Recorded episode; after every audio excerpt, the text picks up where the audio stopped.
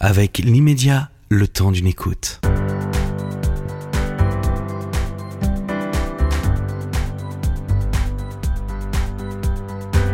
Vous écoutez Liberté d'entreprendre, votre rendez-vous hebdomadaire pour aller à la rencontre des entrepreneurs qui préparent le monde de demain. Vous êtes de plus en plus nombreux à nous écouter, merci beaucoup. Continuez à nous liker, on est super contents. Euh, cette émission vous sera comme d'habitude présentée par Stanislas de Capelle. Et Céline Amaury. Et aujourd'hui, nous recevons Marcel Nakam. Bonjour Céline, bonjour Stanislas. Bienvenue Marcel. Merci. Bonjour Marcel. Alors aujourd'hui, c'est une nouvelle histoire euh, familiale, l'histoire d'entreprise euh, que l'on va découvrir avec vous. C'est une histoire très particulière, hein, si particulière que je m'aventurerai pas à la résumer pour vous. Donc je vais vous laisser la parole pour que vous nous en disiez un petit peu, que vous nous présentiez Jonac, hein, euh, et euh, toute cette histoire hein, euh, sur cette société familiale. Bien sûr.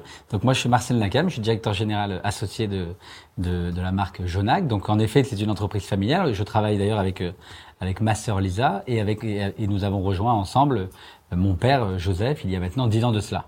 Euh, la marque Jonac en fait a été créée par mon grand-père en 1964, euh, dont je porte le nom d'ailleurs, qui s'appelait Marcel Nakam.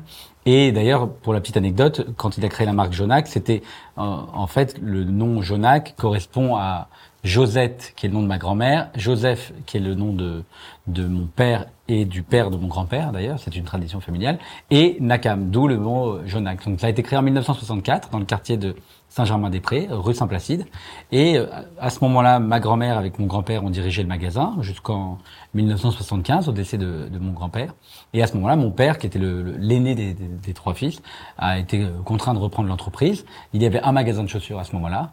Et il l'a développé euh, jusqu'à jusqu'à jusqu'à aujourd'hui, on va dire. Alors, vous venez de prononcer magasin de chaussures juste avant euh, qu'on démarre cet enregistrement, on discutait et puis euh, on voulait savoir un peu. Euh, certains de l'équipe connaissaient très bien Jonac. Alors surtout les filles. Voilà. Bon et puis les hommes, dont je fais partie. moi je connaissais pas personnellement. Certains connaissaient. c'est quoi comme chaussures? Alors c'est des chaussures pour femmes, donc pas de problème si vous connaissiez pas, vous n'êtes pas dans la cible, tout à fait. donc c'est des chaussures pour femmes, des chaussures qui sont en cuir, de qualité produite en Europe et avec euh, toujours un côté mode très important euh, auquel on est attaché depuis toujours. Et également, euh, en termes de, de, créativité, de modernité, on essaie de créer tout au long de l'année des nouveaux produits qu'on va achalander dans nos magasins tout au long de l'année en réalité. Vous vous adressez plutôt à quelle tranche d'âge chez les femmes? Alors, on va dire qu'en termes marketing, notre cœur de cible est entre 25 et 35 ans. c'est le cœur de cible. En réalité, notre premier, on a plus de 40% des clientes contre 25 et 35 ans. Notre deuxième catégorie, c'est entre 18 et 24 ans. Et puis, euh, si on prend euh, conjointement les 18-35 ans, ça fait à peu près 65% des clientes. Et donc, on, a, on touche en fait en réalité à toutes les femmes. Euh, puisqu'en fait, on a 35% des clientes qui ont plus de 35 ans. Et, et, et, quand vous allez dans un magasin de chaussures ou quand vous allez sur le site internet de Jonac, on a à peu près euh, entre 400 et 500 références coloris sur une saison donnée. Et ça veut dire qu'on essaye de, on essaye d'adresser tout type de clientèle, euh, tout type de produits, euh, pour, pour toutes les occasions. Alors les filles de l'équipe, justement, quand on leur en a parlé tout à l'heure, elles nous ont dit on est super content de recevoir euh, Marcel Nakam parce que Jonac, on adore évidemment. Euh, mais on en a une qui nous a dit ouais mais moi ça correspond pas à, mon pied, c'est c'est j'ai le pied peut-être un peu trop large, ça, voilà. Comme vous vous adressez, enfin vous envisagez un peu d'autres choses?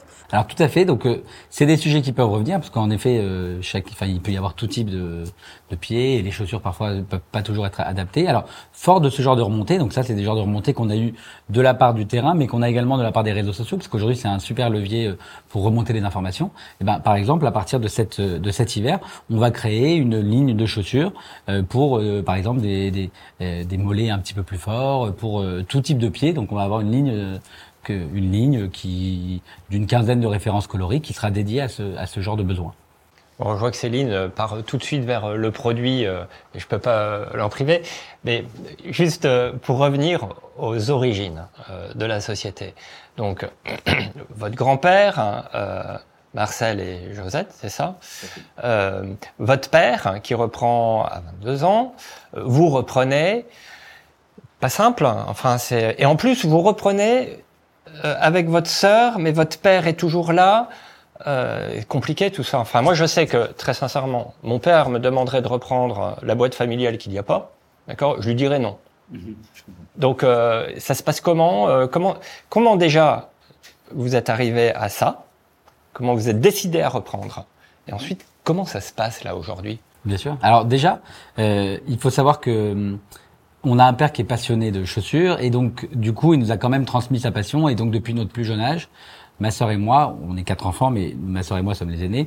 On a toujours voulu le rejoindre parce que quand on était petit, il nous amenait une fois, euh, une fois, il en prenait un au salon en Italie, une fois il en prenait un au salon en Allemagne, et donc du coup, on a toujours eu cette cette culture-là. Ensuite, euh, on très vite, on a aperçu que il y avait, y avait des choses à, à développer. Enfin, dès qu'on a eu des, âges 18, 20 ans, enfin, il y avait des choses à, faire, à développer. Mais on s'est dit, on va pas rejoindre l'entreprise familiale au sortir de, du lycée ou au sortir de l'école parce qu'il faut qu'on apporte quelque chose. Donc, du coup, euh, moi, j'ai fait une grande école de commerce. Ma sœur Lisa a été à, à, Dauphine. On a chacun travaillé. On a fait nos armes ailleurs. Moi, j'ai été euh, en, en, Angleterre, à Londres, en banque d'investissement, en, en Chine, dans un gros groupe de retail.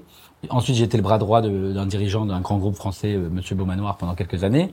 Ma sœur Lisa, elle, a travaillé euh, euh, chez L'Oréal, elle a travaillé chez Interparfum. Enfin voilà, chacun a apporté sa, a, a créé sa véritable expérience et on a rejoint l'entreprise en 2012 conjointement, en ayant chacun 6-7 ans d'expérience. Donc déjà, on arrivait avec un background, avec une légitimité, avec des choses à apporter. Donc quand on est arrivé en 2012, ça nous a facilité la tâche d'arriver avec voilà pour nous ce qu'on considère être la marche à suivre. Vous aviez une légitimité alors, enfin vous estimez que vous étiez légitime à arriver. Euh... Tout à fait. Tout à fait, c'est ce qu'on c'est ce qu'on estimait et, et ce, qui, ce, qui, nous a aussi permis de dire voilà, on a vu ailleurs comment ça, ça, ça, se passe et il est important de procéder de, la, de, de, procéder procéder ainsi. Alors, il y avait des de 2012 à 2014-2015, il y a eu des sujets, on va dire, de, de modernisation inévitables. Euh, la, la, boîte, quand on l'a rejointe, elle était saine, c'était un super outil qui fonctionnait bien, donc il y avait vraiment euh, beaucoup d'atouts. En revanche, sur toutes les fonctions support, euh, IT, on était vraiment en retard, donc il a fallu, euh, ça a pris du temps, mais mettre en place des nouvelles ERP, mettre en place un, un faire des appels d'offres logistiques. Enfin bon, il a fallu moderniser les choses.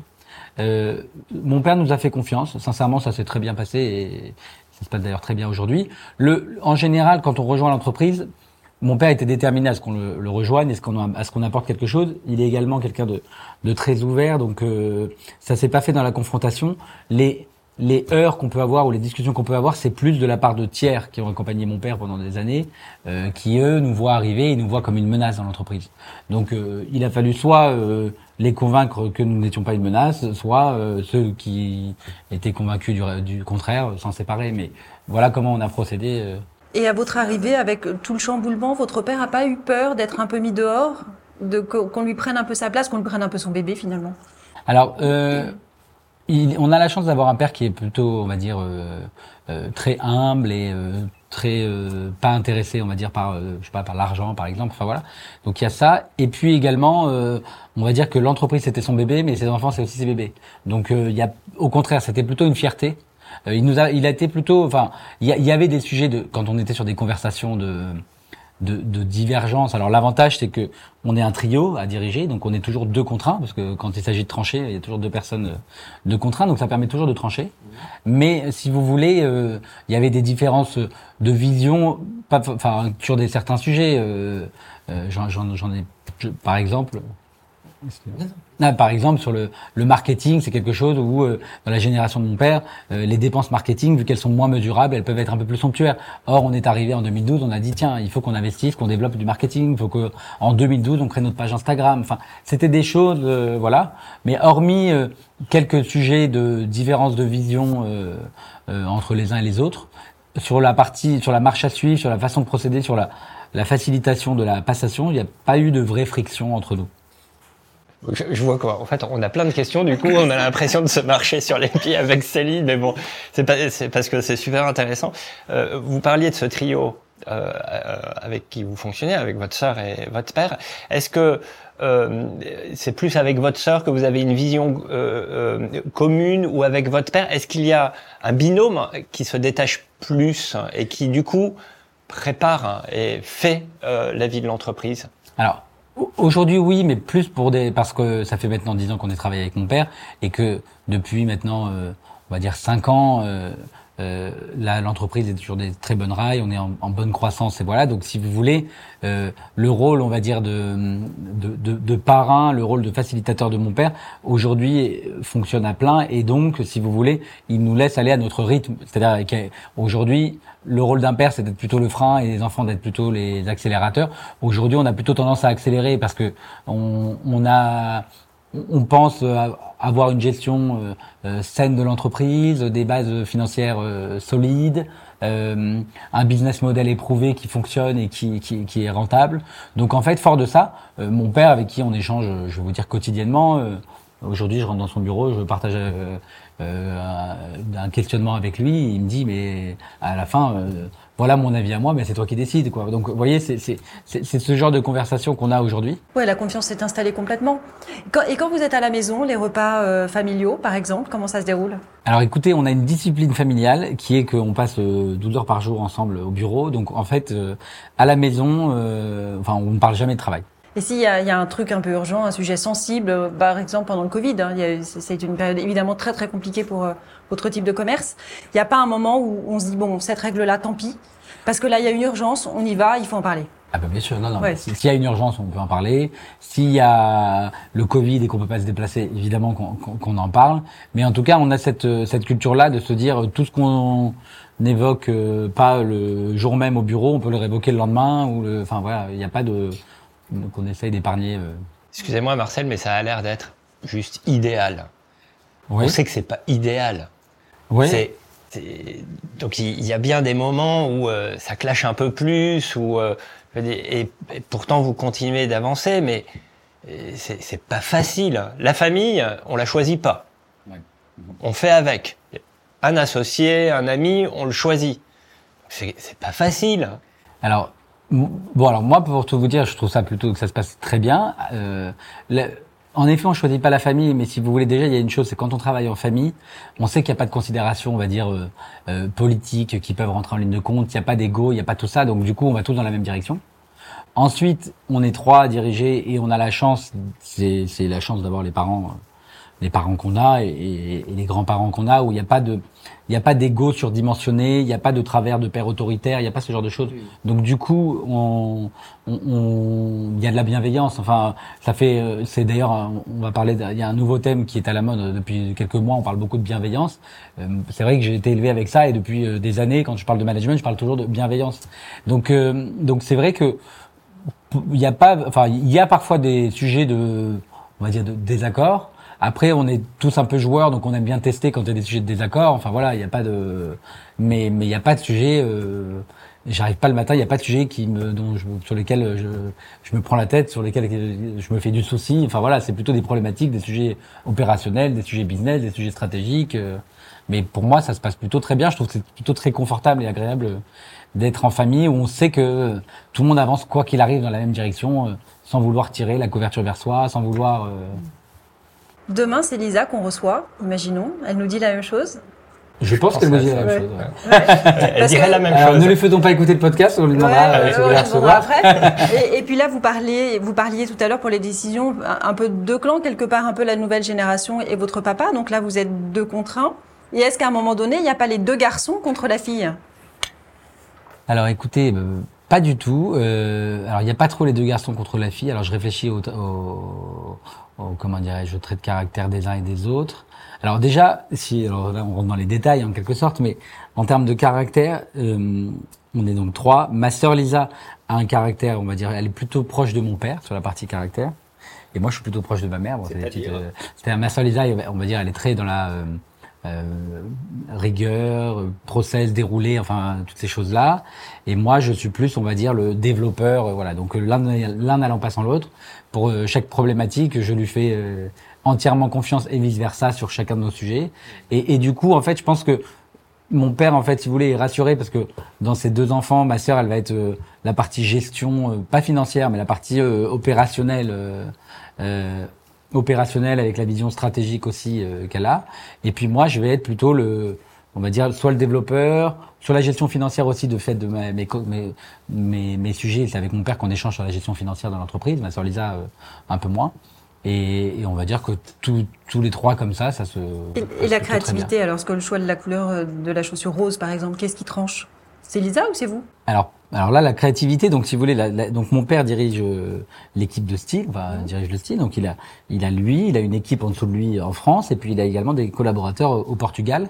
C'est ça qui est, qui est en fait un de nos points forts.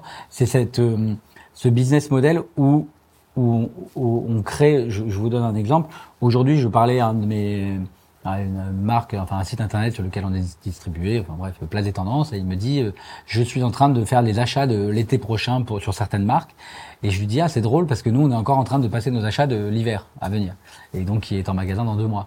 Et en fait, en termes de business model, nous notre business model, c'est un business model de de, de, de, de coller au plus près du marché. Et donc, comme on colle au plus près du marché, a priori, les, les, les écueils et les chances de ne pas percevoir les tendances sont un peu plus faibles. Donc, euh, la créativité, elle est opérée par euh, mon père et son équipe de style, euh, avec euh, une styliste, avec euh, un directeur de style au Portugal, avec euh, des équipes merchandising en France. Donc, tous ces gens-là apportent cette créativité-là, avec euh, de l'inspiration qui va être prise d'Instagram, de Pinterest, voilà. Et derrière, en fait, on va vraiment percevoir les tendances euh, assez proches, euh, et d'ailleurs assez, assez proches du moment où elles vont être mises, distribuées en magasin, en réalité. C'est intéressant ce que vous expliquez là sur la fabrication. Ça veut dire que finalement, en deux mois, vous avez le temps de fabriquer. Bon, vous avez réfléchi au modèle avant, mais de fabriquer et de livrer tous vos magasins, de satisfaire tous vos clients. Vous, vous vendez combien de paires, par exemple, par mois? Bah écoutez, euh, on va dire que sur euh, chaque mois, aujourd'hui, on vend à peu près 60 000 paires. Mhm. Euh, voilà, donc on- cette année, on devrait faire, si tout se passe bien, entre 700 700 750 000 paires euh, vendues. Euh, voilà. En termes, euh, en termes de business model, oui, on va dire que en deux mois, on a, on, on- a le temps de tout opérer. Et on va dire que c'est en deux mois parce que euh, le Covid est passé par là, mais avant le Covid, et on espère retrouver ça par la suite, même en un mois, on est capable de faire ces choses-là. Comment vous y arrivez? Parce que euh, on entend partout euh, la supply chain, euh, c'est hyper long, euh, euh, il y a des ruptures d'approvisionnement, euh, et vous, euh, deux Alors- mois, euh, hop, euh, c'est livré en magasin et vous livrez 60 000, enfin vous vendez 60 000 chaussures euh, par an. Alors la chance qu'on a, c'est que on a fait, enfin mon père a fait le pari historiquement du prochain port, donc euh, Portugal principalement, également euh, Espagne, Italie, et donc si vous voulez les sujets dont on, parle comme euh, l'explosion des prix du fret, bah, ça concerne surtout les entreprises qui travaillent avec euh, l'Asie. Euh, quand on va parler euh, des confinements qui font que les usines ont été fermées, bloquées et tout, ça va surtout concerner les gens qui étaient en Asie. Quand on va parler des problèmes d'approvisionnement du fait de la guerre en Ukraine, ça va surtout concerner les gens qui sont en Europe de l'Est. Donc si vous voulez, pour l'instant, le pari qu'on a fait, qui est sur le bassin méditerranéen, nous profite. Alors c'est pas de quoi la vie est faite euh, demain, mais tout ça fait que travailler avec des, ta- des tanneries euh, qui produisent du cuir en local, donc au Portugal pour les usines portugaises, portugaises, en Espagne pour les usines espagnoles, en Italie pour les usines, enfin des productions de cuir locales, une main d'œuvre locale. Pour l'instant, ça nous réussit plutôt bien. Euh, c'est un coup de chance. Hein. Enfin, on n'aurait pas pu percevoir ou imaginer ce qui allait se passer ces dernières années. C'est plutôt un coup de chance et on, en tout cas à court terme, on en profite. Vous savez si vos clients vous sont fidèles? Alors écoutez, on, euh, on arrive à suivre les, comment dirais-je, les, les, les ventes. Donc on a, on est assez bon d'ailleurs sur toute la partie euh, données. Donc euh, une cliente Jonac en moyenne aujourd'hui, elle achète 2,5 paires dans l'année. Enfin, elle, elle vient 2,5 fois chez Jonac. Donc euh, elle achète une, une- elle vient, elle achète une paire, euh, un peu plus d'une paire par saison. Et vous savez pourquoi? Alors, pourquoi euh, on les questionne pas? On essaye, si vous voulez, en termes de business model. Devriez. Voilà, on, on devrait. D'ailleurs, on le fait d'ailleurs beaucoup sur d'autres choses, mais voilà. Mais en tout cas, en termes de, de, de business model, on essaye de de- d'être de, de faire des produits mode, on essaye de faire des produits de qualité et on essaye de faire en sorte d'être au juste prix, donc de façon à ce que le prix ne soit pas un sujet chez Yonac. Euh, et donc d'ailleurs, par rapport à beaucoup de marques du marché, euh, notre niveau de, de vente en solde est très faible. Donc d'ailleurs, on, on ne fait que euh, les soldes dans l'année. Il n'y a pas d'autres opérations pro- promotionnelles. Enfin, si, y a deux week-ends par an, euh, moins 20% sur une partie de la collection, mais sinon, il n'y a pas d'autres promotions. Et euh, on a un niveau de démarque qui est vraiment très faible parce qu'on considère que il faut vendre les produits au juste prix. Et ça, là encore, on a eu de la chance. C'est un sujet qui est à la mode aujourd'hui, de vendre les prix, euh, les produits euh, au juste prix. Mais ça, c'est historiquement quelque chose à laquelle, euh, auquel, à laquelle mon père était attaché et qu'on a poursuivi en le rejoignant. Quand on tape Jonac sur Internet, on tombe sur Galerie Lafayette. Oui. C'est normal? Alors, euh, comment dirais-je, on, on est partenaire des Galeries Lafayette, on a plusieurs partenaires. Ensuite, en termes d'annonces, euh, on achète euh, en, gratuit, vous allez avoir Jonac qui va apparaître en premier, et puis ensuite en payé, euh, vous allez pouvoir avoir euh, en effet Galerie Lafayette parce que c'est des annonces et c'est euh, celui qui va au plus offrant. Et nous, on considère que le client il perçoit, il perçoit quand une annonce est une annonce, et donc du coup, nous, on est numéro un sur tout ce qui remonte en gratuit. Quand vous vendez, pardon Stan, quand vous vendez, euh, je reste sur les galeries Lafayette, vous, vous avez euh, un corner, j'imagine, euh, au sein des galeries. Comment ça se passe avec eux? Vous leur reversez une partie de la marge? Comment c'est prévu? Tout à fait. Donc on travaille avec les galeries Lafayette. On a à peu près une vingtaine de corners Galeries Lafayette en France. Donc on est présent surtout avec un flagship aux Galeries Lafayette Haussmann. Le BHV Rivoli appartient également aux Galeries Lafayette et puis dans, des, dans un certain nombre de grandes villes. Et derrière, ils vont prendre une commission sur le chiffre d'affaires je, passe un, tout petit peu à un autre sujet, mais on va revenir euh, sur euh, la commercialisation. Euh, vous avez vécu à Londres, vous revenez en France, c'est un, changement de vie quand même. Jonac, à l'étranger, c'est quoi? Il y a un développement international. Vous êtes présent? Alors tout à fait. Si on reprend euh, Jonac, donc Jonac historiquement, quand on est arrivé dans l'entreprise, était très parisien. On s'est évertué à, se développer au niveau national, donc avec des ouvertures dans les principales grandes villes. Ensuite, on a créé, on va dire, un département euh, euh, partenariat et on est distribué aujourd'hui dans une dizaine de, de, pays à travers le monde. Donc ça va de comment dire, ça va de, du Canada, en passant par euh, Singapour, en passant par euh, par les Pays-Bas. Enfin voilà. Donc ça, c'est les partenariats qu'on a noués euh, avec euh, des gros acteurs, notamment des grands magasins, euh, la Rinascente en Italie, euh, de Bijenkorf aux Pays-Bas, voilà. Et ensuite, depuis cette année, un des gros leviers, c'est le développement en propre en Europe. Donc, on a ouvert en Belgique au mois de au mois de mars et on va ouvrir également nous-mêmes aux Pays-Bas au mois de septembre et également par le biais d'Internet, puisqu'on est également très bon, très bon sur les ventes online. Et eh ben aujourd'hui, les ventes euh, de notre site Internet à l'étranger représentent 15% de notre volume, de notre chiffre d'affaires, du chiffre d'affaires de notre site. Alors vous euh, mettez en avant le circuit court, puisque vous fabriquez au Portugal, mais quand vous vendez au Canada, on n'est plus en circuit court. C'est un sujet euh, auquel qu'on évoque parfois avec ma sœur. Aujourd'hui, c'est des volumes qui sont, on va dire, on va dire relativement anecdotique par rapport à la part de business de Jonac.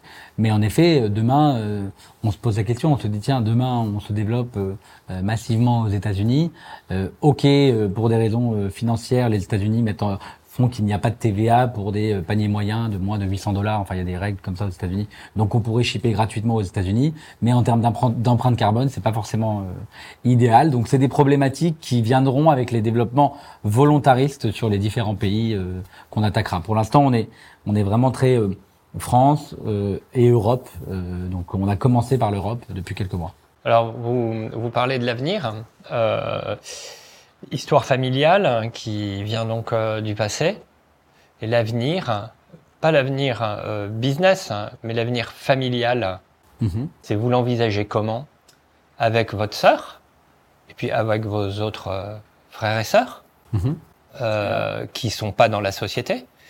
Et comment on gère ça Et puis les enfants peut-être? Oui, oui, je, et, bien sûr, complètement. Je parle. De... Bah écoutez, alors on est quatre, on est quatre frères et sœurs on est deux dans l'entreprise et, mes frères, mes petits frères et sœurs, si vous voulez, font chacun. Euh, alors ma petite sœur d'ailleurs euh, est une passionnée de théâtre, de cinéma, enfin euh, et cherche voilà, enfin et, c'est une première premier sujet. Mon petit frère lui a monté une start-up, enfin voilà. Donc pour l'instant ils n'ont pas de velléité à, prendre un rôle prépondérant dans l'entreprise. je pense qu'on a développé l'entreprise depuis quelques années et donc il y aurait de la place pour, pour eux également, mais c'est pas c'est pas leur volonté. Quant à nos enfants, euh, on a la chance aujourd'hui de se dire qu'on a quand même au moins une ou deux décennies avant de voir venir, puisque l'aîné des cousins ayant 9 ans, euh, on se pose pas encore trop ces questions-là. Mais euh, grand bien leur face à terme, en tant qu'entreprise familiale, de vouloir nous rejoindre. Mais... Et, et, alors, d'ici là, d'ici les 10 ans, qu'est-ce que vous voulez faire? Et Jonac, là, ça va, dans 10 ans, là, ça va être où?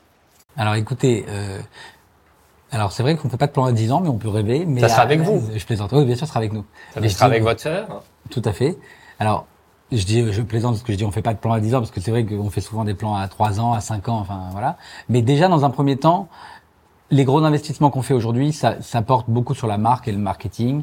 C'est quelque chose qui qui pérennise, qui institutionnalise une, une, une entreprise. Donc, alors, en partant du principe que la condition sine qua non, c'est d'avoir un produit éprouvé, de qualité, qui fonctionne. Donc ça, c'est la condition sine qua non. Donc ça, là, on a, ce, département-là, on investit en permanence dedans. La marque, c'est vraiment la clé. Créer une marque forte, parce que ça fait en 2024, ça fera 60 ans que la marque existe, et l'objectif, c'est qu'elle existe encore pendant 60 ans, enfin même au-delà. Et donc, donc vraiment continuer d'investir sur la marque, continuer notre business model, de développer un business model qui repose en bonne partie sur le online, sur la France et surtout sur l'international. Sur la France, on a un réseau de 45 magasins succursales, une trentaine de corners et un site internet qui est très fort. Et puis sur l'international, notre stratégie aujourd'hui, quand on développe l'Europe, par exemple, c'est d'ouvrir en Belgique, mais en plus d'ouvrir en Belgique, on va mettre de forts moyens euh, marketing online pour développer le site internet sur la Belgique. Et on va faire pareil sur le Pays-Bas, on va faire pareil sur la Suisse, pareil sur l'Angleterre. Donc ça, si vous voulez, les prochaines années sont vraiment dédiées à investir sur la marque, développer le offline, donc le retail et le online sur le sur la France et et sur l'Europe. On a parlé beaucoup de la marque et des consommateurs. Euh, Est-ce que les, vos collaborateurs, vos salariés sont contents de travailler avec vous? Alors, je l'espère. C'est ce qu'on essaye de faire, en tout cas, euh, au quotidien. Je suis très, euh, on va dire, euh, je suis très branché sur les sujets. Alors, je parlais tout à l'heure de, de, de, de, bienveillance, mais si vous voulez, d'une manière générale, voilà, on est, on est un trio dirigeants actionnaires, mais en réalité, j'ai des personnes, je, je, le dis parfois avec qui m'accompagnent, je dis ces gens-là, c'est une bénédiction pour notre entreprise, quoi. Donc du coup, je je pense que aussi, enfin pas que je pense, c'est que notre la réussite de notre entreprise repose beaucoup sur les personnes euh, clés ou les personnes qui œuvrent avec nous au quotidien. Et et mon objectif, c'est de les chouchouter. Euh, moi, mon objectif, c'est de faire en sorte que ces gens-là soient heureux, se plaisent. Euh, quand ils veulent être en partir vivre en province parce que pour des changements de choix de vie, bah, je suis très heureux et je les y incite et on arrive à gérer ça à distance. Euh, quand ils veulent aller à la campagne, quand ils veulent avoir un peu plus de, télétravail, enfin voilà, ça c'est des choses euh, sur lesquelles on est très ouvert et, euh, et le plus important c'est que dans la vie, c'est même une philosophie de vie, c'est que les gens prennent du plaisir, les gens soient heureux et, et ça il faut pas l'oublier en fait. Vos salariés féminines se déplacent en Jonac?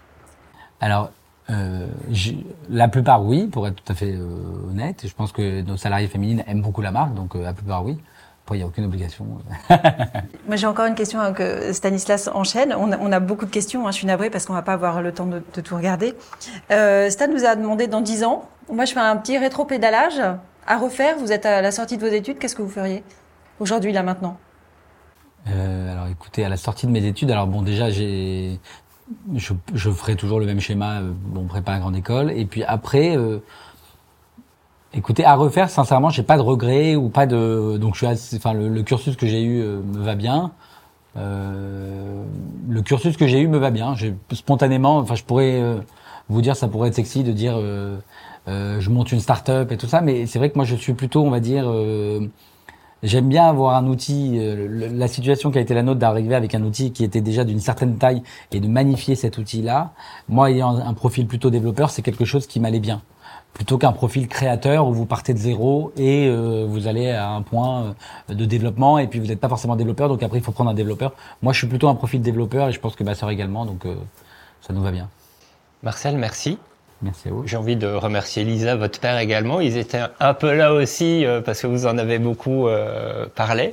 Merci Marcel. Euh, moi, en tout cas, euh, je le dis à Céline, mais euh, vous donnez envie d'acheter Jonac, vous, donne, vous donnez envie de travailler pour Jonac, donc longue vie à Jonac. Et j'invite euh, tous nos auditeurs à nous retrouver pour un prochain épisode avec Céline, un nouvel invité et surtout à liker notre podcast Liberté d'entreprendre. À très bientôt. Merci Marcel. Merci, beaucoup. Merci. Merci Stan.